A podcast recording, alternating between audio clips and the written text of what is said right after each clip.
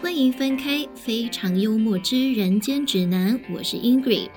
本期嘉宾极光爸爸在二零二二年下旬带着三个孩子到宿务语言学校菲拉第二校区就读六周，一起来听听极光爸爸一打三的经验谈，以及选择菲拉并爱上菲拉的原因。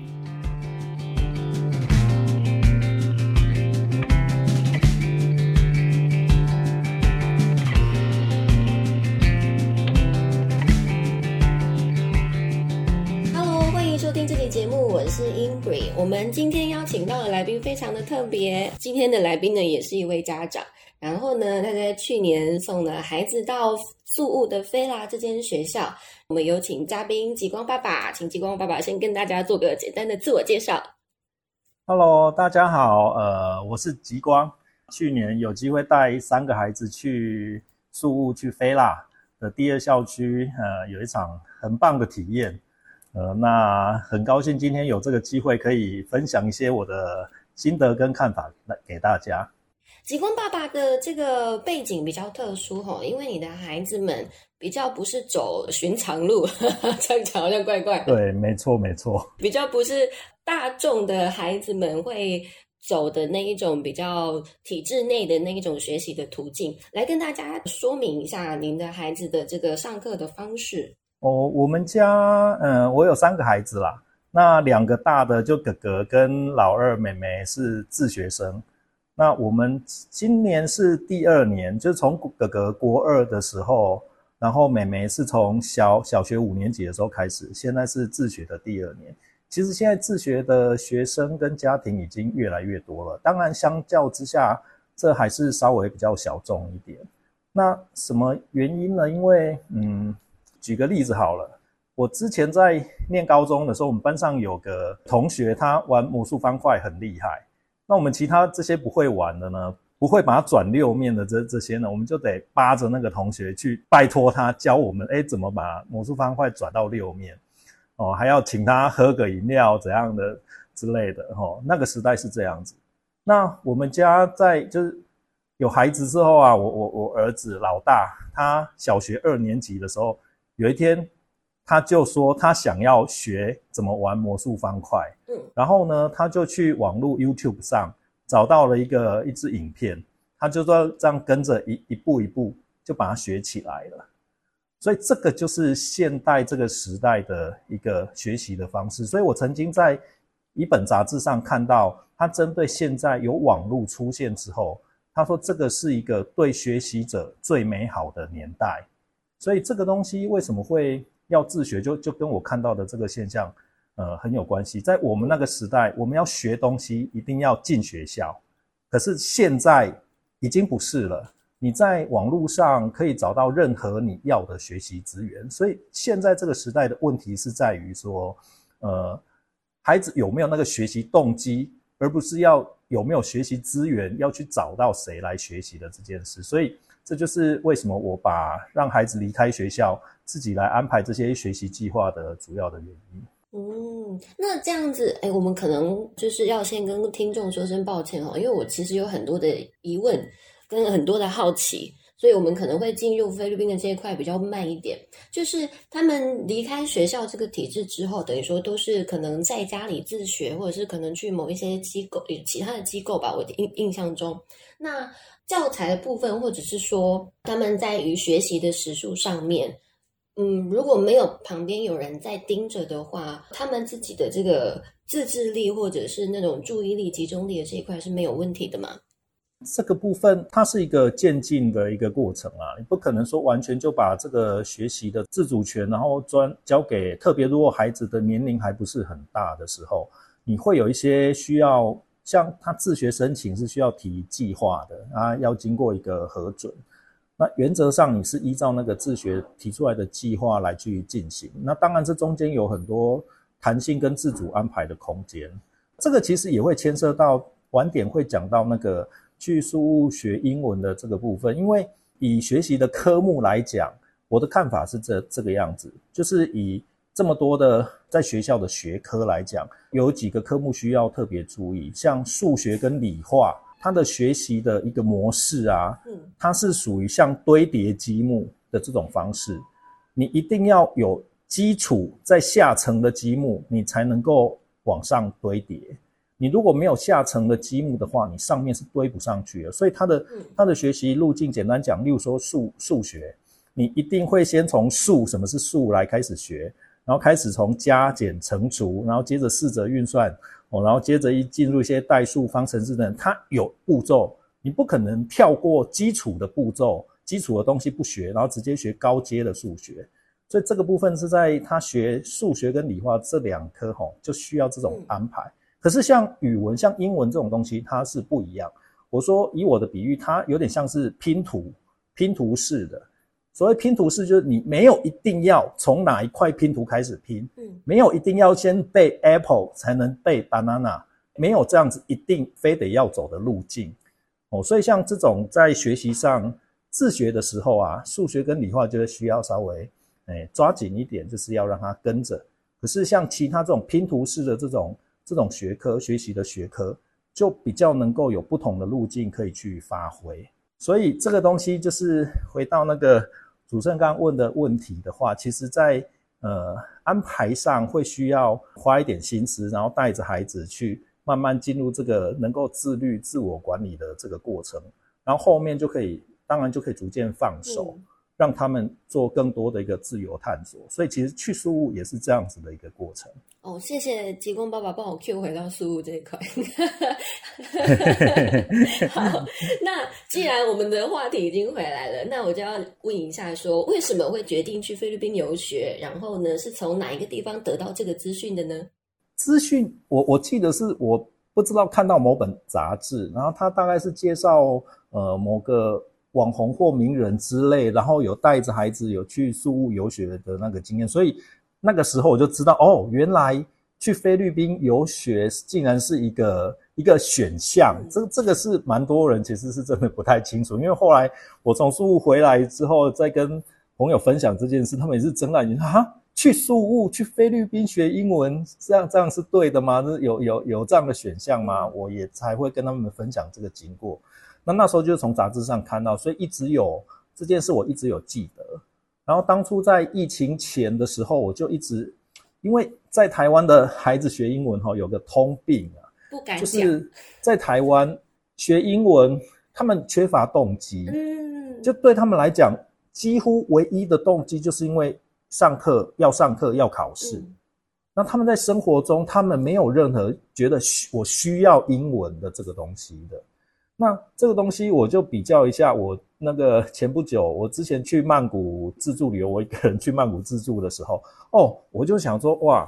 曼谷真的到处都是国际游客，到处你都可以听到讲英文，连那个路边的小摊贩、夜市的什么老板什么的，然后那个便利商店什么药局的，哦，你非常非常多的那个外国观光客，我就想，哇，孩子如果是在如果是在曼谷生活或长大的话。我想在曼谷的小孩不会觉得英文不重要，真的，因为他们在在生活中到处都可以看到、用到，然后听到这个东西。可是，在台湾就嗯不是这样环境，所以他们学英文的 动机一直都有点薄弱。所以我就想说，我在疫情前我就一直预告说，我会有机会让他们去去这个国外这种短期语言学校游学一阵子，让他们震撼教育一下。震撼教育。对我有一件小事情想要分享，因为我也是从小补习英文补习到大。然后呢，在我小的时候呢，因为我爸妈是属于那种省吃俭用，然后把好的都留给小孩子的那一种，所以我从小花的补习费其实蛮庞大的。然后呢，因为我住的地方比较乡下，所以我们那个地方很难得可以看到外国人，而且尤其又是在我小时候，大概二十年前这样。对。然后，比如比如说在路上有看到外国人的话。我爸就会问说啊，他们在讲什么？你敢不敢上去跟他们讲话？嗯，然后我就会觉得压力很大。真的没有 错。那极光爸爸，你是这样的爸爸吗？我其实比较就是我自己就有在学习英文上面的一些很很困窘的经验。对我，我当初因为我我算是成绩还不错的学生，但是我是高雄的格永英啊，高雄南南部的小孩，所以嗯，比较起来跟北部还是那个英语。在我们那个年代，英文语的教学上还是还还是有落差，有真的有是有落差的。像像我们那时候在南部的，主要就是那种比较多纸笔测验型的，所以听跟说的能力，因为那时候也没有考听跟说，哦，所以我们听跟说能力很真真的是不好。但是一些文法、阅读啊、阅读测验这种的，我们我就程度还不错。然后上大学之后，大一英文课是必修，共同必修，我就上了英文课。结果呢，我只上了第一堂课，后面的课我就全部翘掉了，不敢去上 啊，因为老师上课是怎么上？他老师上课就播一段英英文的一个一个语音语音档，然后就开始点学生问问题。嗯，我我说哇天啊，我啥都听不懂。然后为什么其他？因为很多北部的同学嘛，他们。他们好像就是，我就哇，他们太厉害了吧？怎么能够听得懂刚刚老师播的那些东西？所以我不敢去上课，真的。所以像这个就是一个一个学习英文是一个有点本末倒置吧？哦，就是它它其实是个不完整的一一一个不是很美好的一个经验。所以当然在自己有小孩之后，就就知道那样的学习方式是有问题的。嗯，它它是一个实用的学科，必须要让他孩子能够去使用它、利用它才行。是，对，尤其像是我们亚洲的国家，东亚这几个，就台湾啊、日本、韩国啊，其实我们对于英文能力的看重，更多都是注重在成绩这个部分。所以，其实，在语言学校里面，我们也常常遇到很多那种，比如呃，韩国、日本这些，或者是台湾这些很会考试的，他可能多一考个七八百分，可是他的口说能力是。两百分的 口说能力是非常 elementary 的这样子的，真的，我自己也是这样，因为入学的时候有测验嘛，我就是那种文法跟阅读的成绩就是明显比较好，但是特别口说就是落后了一截的那种 那种呈现，典型的的的这种。嗯，好，那我们再拉回来哈，您当初选择的学校是菲拉。那当初为什么会选择菲拉呢？或者是说有几间学校是列在你的清单里面，让你在犹豫、在做选择的呢？呃，我们是等于说是二零二二年的，算是年年中第三季，大概七呃八九月那时候决定要去菲律宾的。嗯，然后其实那个时候，嗯，因为疫情的关系，其实那个菲律宾事务的语言学校很多。遭到重创，嗯，所以其实，在我们等于去年的那个时候，在在选校的时候，其实很多学校是已经就疫情前能够选的学校，很多没已经不在了，所以那时候能能选的选择也相对少一些。然后有些是虽然还在，但是它还正要重开，可能还没完全重开，所以总之就选择是比较少一点。那我在选择主要是几个东西，一个就是要有。有亲子课程哈，这这是当然。然后呢，有有一点我那时候在看是，因为我觉得哈，我就在想说我自己就是家长，就是因为他几乎大部分都要求家长也要上课嘛，因为他其实并不是说像饭店他是卖床位的，你一个家长你来睡了宿舍一张床，然后他没有你的 课程的收入，这个确实是是感觉不太合理，所以他通常都会要求家长要上课，所以我也在看说。要求家长上课的时数，呃，不要太多。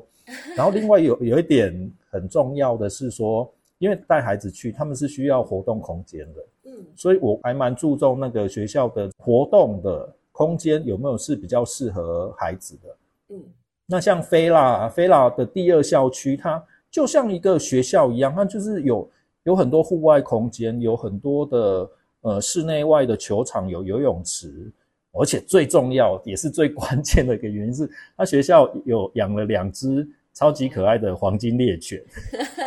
所以这点真的是就是最后的关键。后来选了菲拉的原因啦，所以你是因为两只狗狗而选菲拉的吗？这是一个对最重要的最后，当然对我来讲是，诶，他因为我们有我们家我会固定带孩子运动，所以像他们也有在游泳，我们也会打打羽毛球。嗯，所以像我们去的时候，我们是自备了六支羽球拍，然后跟那个桌球拍这些，然后跟游泳的用品这样。所以，嗯，这点后来其实是很很关键的，帮助我们在那边稳定这个在学校的生活。嗯，这一点呢，其实，在之前我们在访问菲拉的另外两位学员的时候，他们也蛮深有感触的，因为他们就觉得说，菲拉的呃整个校园的宽阔度就像一个小学一样，而且真的是各式各样子的运动设备都有，不管是篮球场的场地、羽球场的场地，还是说那个室内的体育场里面也有桌球，也可以打排球，然后也有一些健身器材。对于小孩子想要跑跑跳跳、释放精力的话，它是一个蛮棒的选择。再加上它的位置又位在。比较北边，它不是最 嗯，不是最繁忙的那个地段。然后呢，周边的这个居民们，据学校跟学长们分享，他们说那个地方算是比较中产的一个地区。嗯，所以当地的人就是比较不会对于外国人或者是那种什么观光客有投以一个比较不同的眼光。那呃，景光爸爸，您自己在那边生活了一段时间之后，就是说，您当初挑中看中菲拉的点，跟到校之后对学校环境的这个感受是一致的吗？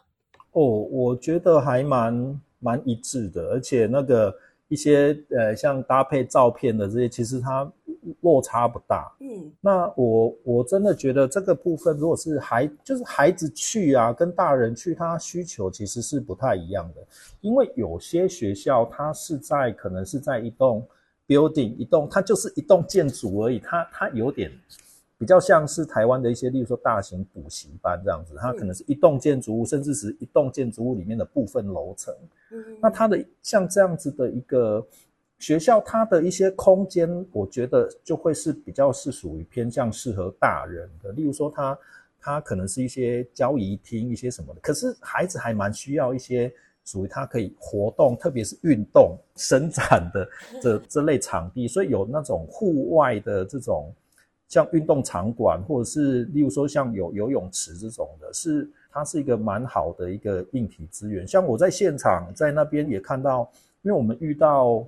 蛮多韩国的韩国的家庭，他们哦那些妈妈都是准备超级充分的。我觉得那个很多韩国家庭，他们都不是第一次到飞啦，嗯，因为他们的配备非常多，他们会让小孩玩水，就是因为有游泳池，他们会自备很多的充气式的那种玩水的用品。我们在我跟孩子看的时候也说啊，我们下次来，我们要也要记得自己带这些东西。会更好玩，你们可以去艾亚拉买啊。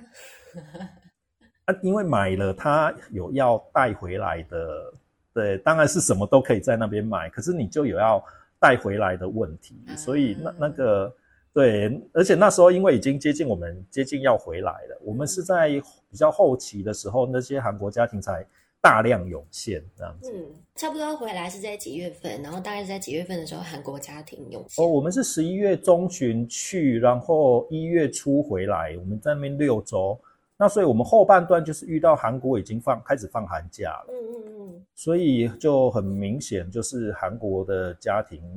的那个人数会，就是后面就会非常非常多。嗯，哎，这个时间点选的还蛮。恰当的，因为刚好属属于避开旺季的这段时间，那刚好也可以完美的错开那种呃很大量的台湾学生，很大量的说中文的学生进入到学校，甚至整个学校的环境也会比较清幽一点。对对对。那您在选择这个时间出发是有什么特别的考量吗？呃，我们确实就是想要避开一些旺季，因为很明显寒暑假一定是旺季。嗯。对，所以，我我们那时候，然后再来，就是因为，嗯，东南亚国家的天气要，就是要心里有个底，因为它它比较舒服的时候，就是在那种冬天，对，十一月、十一二月、一月、二月这这这这个期间是比较，诶，对台湾人来讲，我觉得是比较舒服的，其他的时间有时候会比较比较闷热。对，所以，我们一来就是要避开寒暑假，台湾寒暑假的的这个过程。而且，这个后来我也有跟孩子聊，他们其实也喜欢那种，嗯，不要有太多其他小朋友。哎，他们，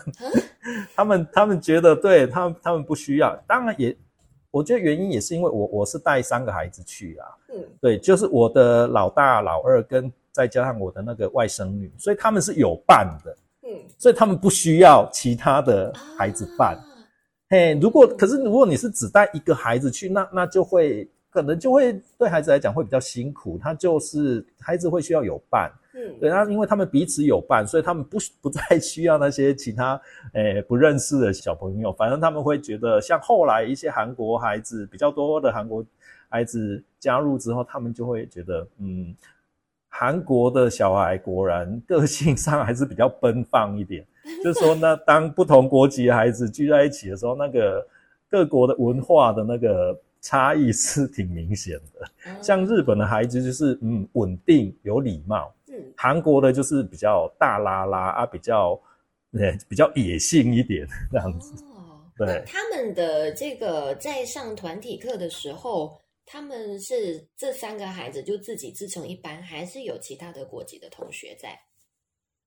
哦，没有，我觉得这个这个东西也是一个也是一个可以聊的，因为。其实，当因为我带孩子去，以他们的年龄，他们都是一对一，嗯，就是说他们是属于就是年龄比较等于说是小朋友的课程的话，他都是一对一，嗯，啊，你团体班的话是要到青少年以上的话，你就会有团有团班，嗯，所以这个也是我觉得在跟朋友分享说，哎，菲律宾的宿务的语言学校跟其他国家的语言学校。我觉得是一个很大不一样的地方。嗯，它是以一对一课程为主，然后呃以团课为辅，所以也因为这样子，所以它的入学的时间非常弹性。它以周为单位嘛，你几乎每每个礼拜一都是入学日。可是其他的很多的国家，像我有在看日本的一个语言学校的的部分，它大部分的学校就是固定时间入学，可能一月。呃，就每隔三个月，一月、四月、七月、十月这样入学，因为他们是以团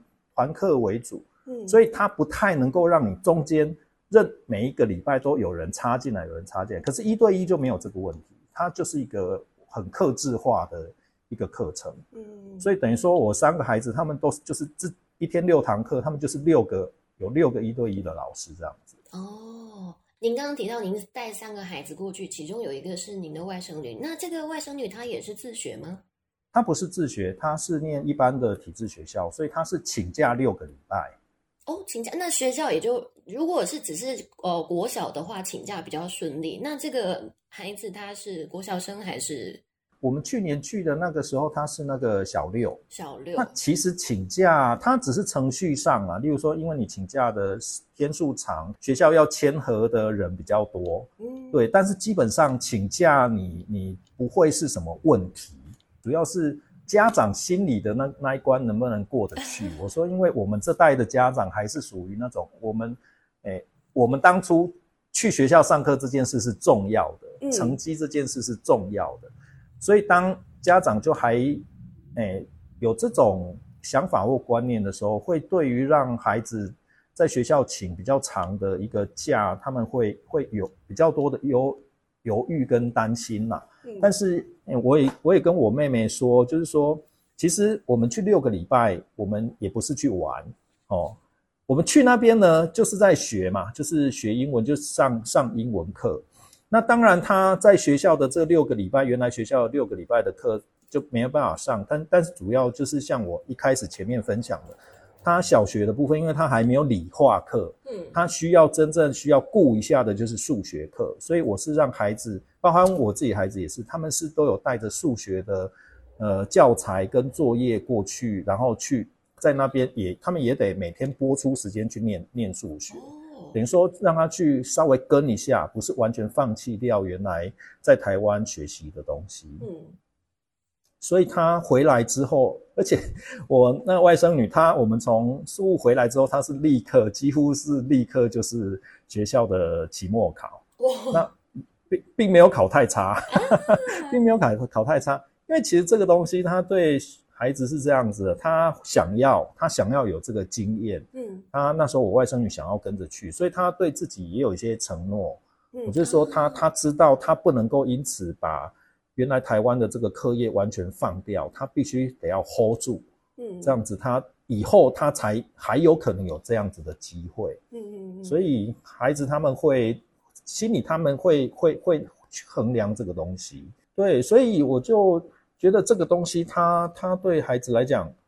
呃，是加分的，因为我在那里也被我的英文老师，哦，我我帮我上课英文老问这个问题，说：“哎，我怎么能够让孩子请假六六个礼拜？”我就是这样跟他们分享。嗯，六个礼拜他们一样是在学东西，嗯，而且学的也是算是重要的这个科目，算英英文的这个科目，而且他们更实用，它又有很多异国的文化的体验。它整体加加减减来看，哦，并并绝对不会比在台湾多上那个六个礼拜来的差。我刚刚本来想问你的是，哎，您带外甥女去的这个过程，是说这个孩子他自己听到说，哎，你们有这个计划，然后他自己也很跃跃欲试，还是说你一方面也有在旁边旁敲侧击跟怂恿你的妹妹，让他的小孩一起去？但听下来感觉是他自己想哦。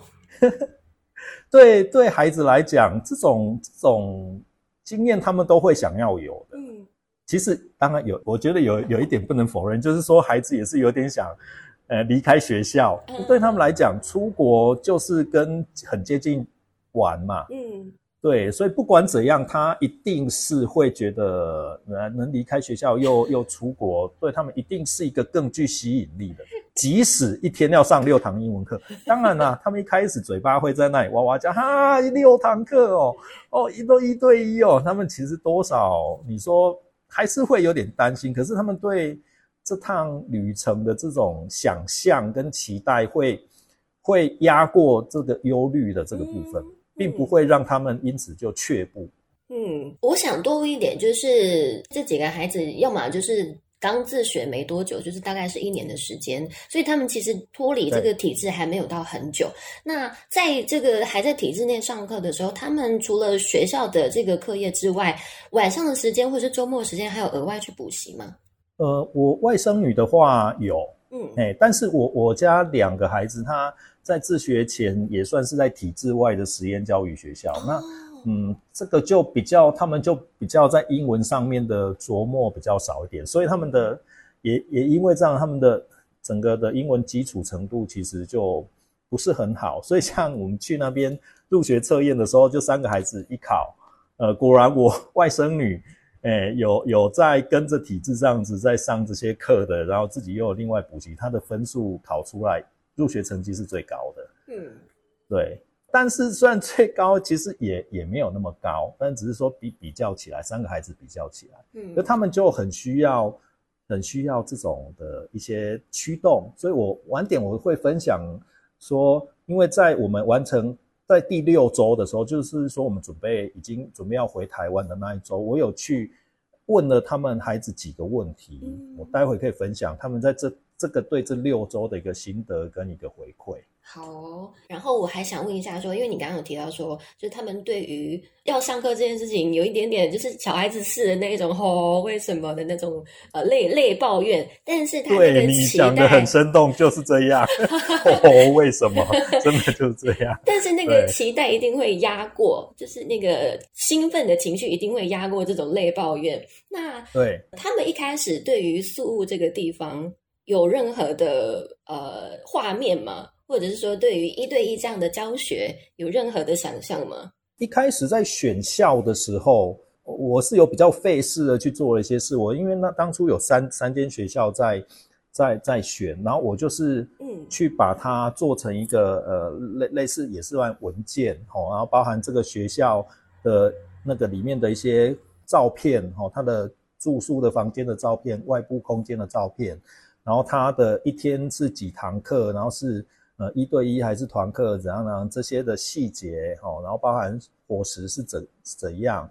然后呃的把把这些细节尽量把它罗列出来，因为我我自己也是需要去比较这些东西，然后孩子也有参与这个过程，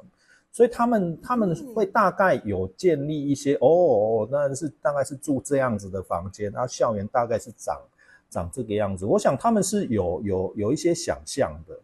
对，不过。不过很局部啦，因为真正的那个，因为毕竟，毕竟没有真的到那边，对，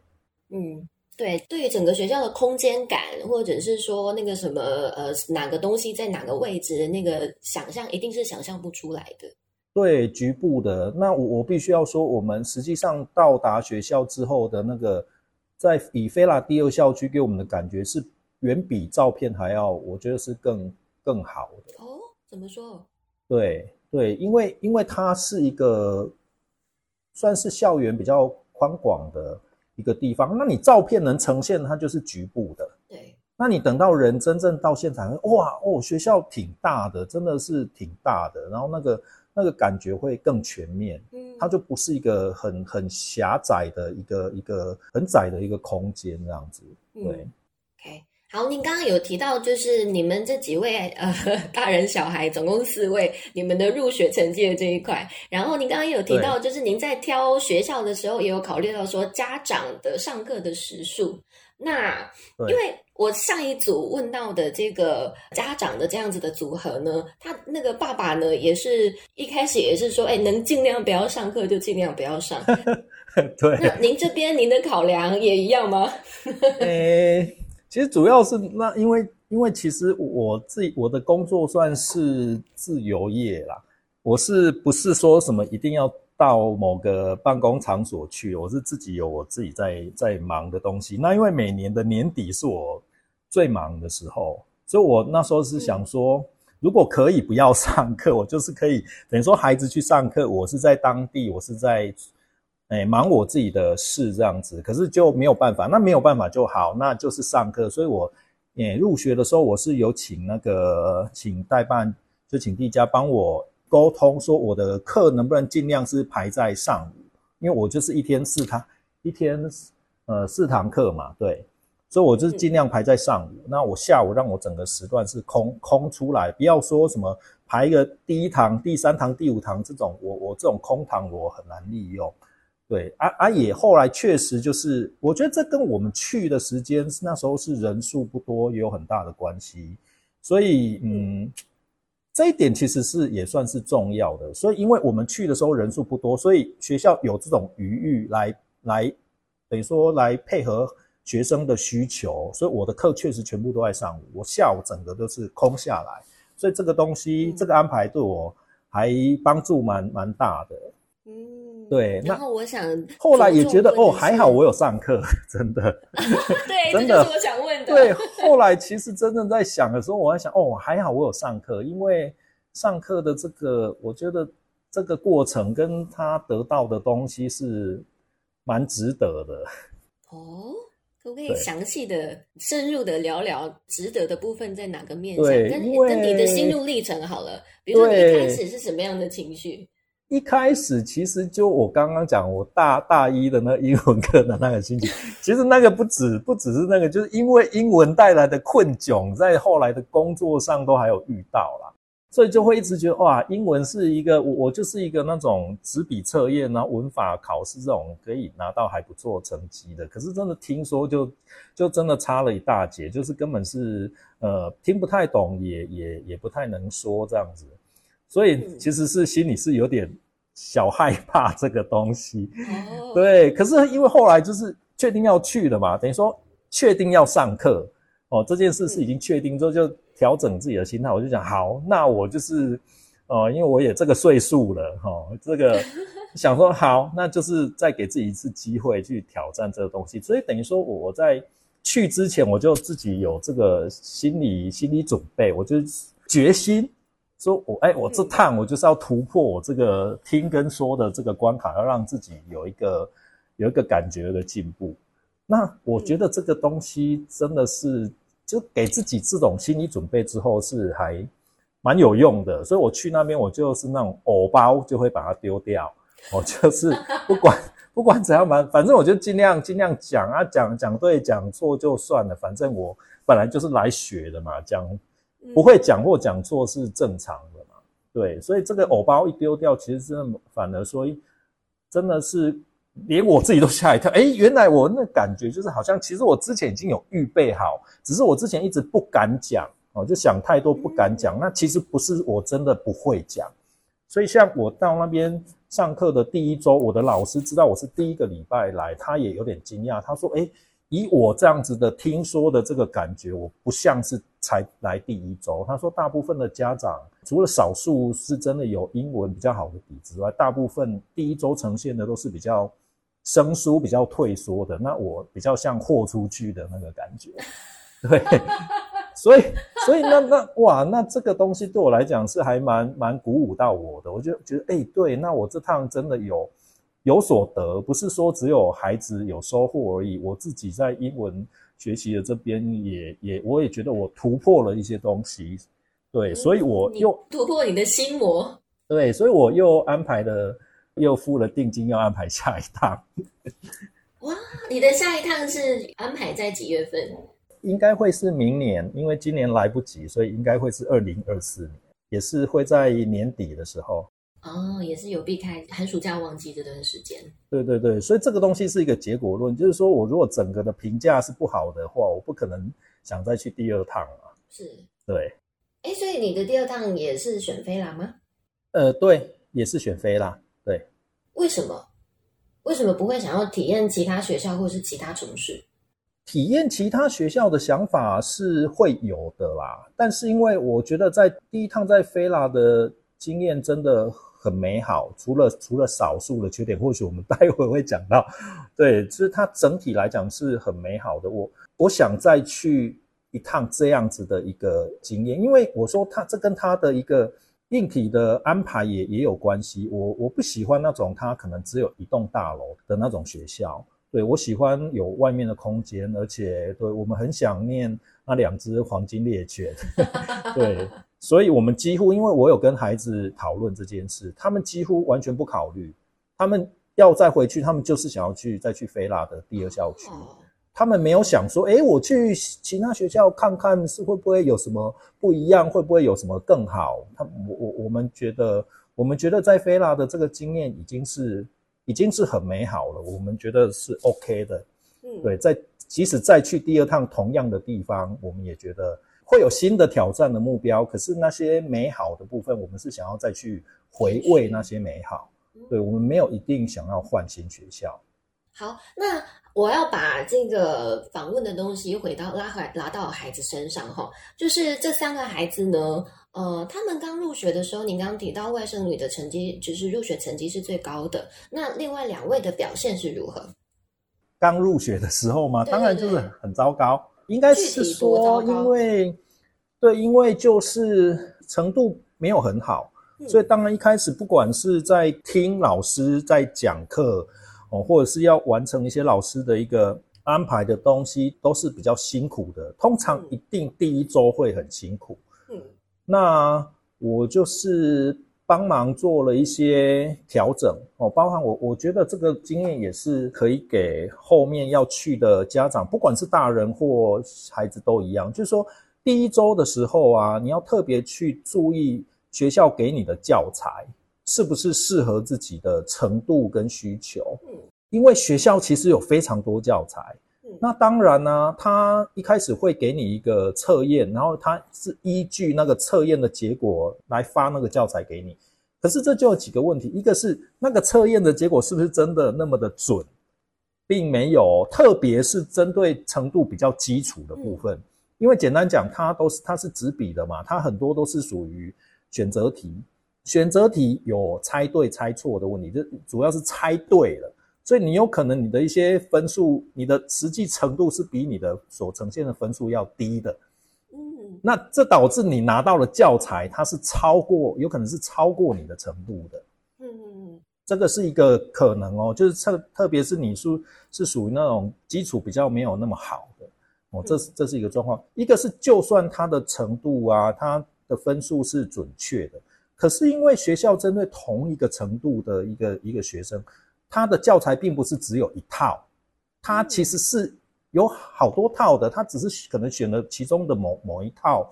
来给你用，可是那一套不见得是适合你，或不见得是你喜欢的内容。嗯，所以一开始一定要在第一周一定要特别针对教材的部分去去翻阅。当然，你如果是带孩子去的部分，一定要去看一下孩子的教材，然后要稍微跟他讨论一下，看那个东西是不是适合，真的是适合他现在的程度。以及是适合他的需求，那所以我在前两周我都有陆续帮孩子去更换调整一些教材。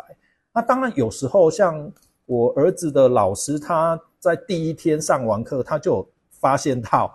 那个学校给的教材对他来讲太难，他就留纸条让孩子带回来给我，跟我说：“哎，可能要帮他换书。”哦。那可是其他的不一定每个老师都会那么主动，所以这个东西就是在第一周的时候，可能家长带孩子去的情况之下，家长要稍微去帮孩子看一下，然后跟他讨论一下这个东西。哦，然后像我后来我还有做了一件事，我觉得也是蛮有帮助的。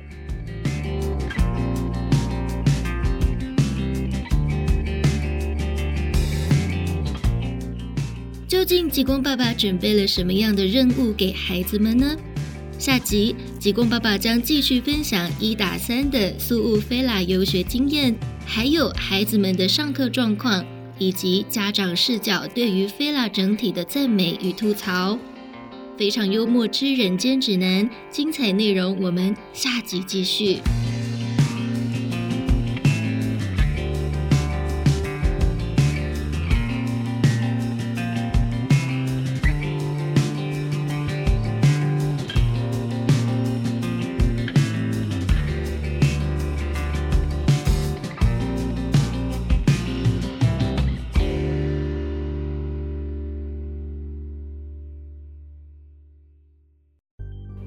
末之人间指南也有 Live 社群喽，技术上新，还有节目里提到的资讯分享都不想错过，欢迎加入社群一起参与讨论。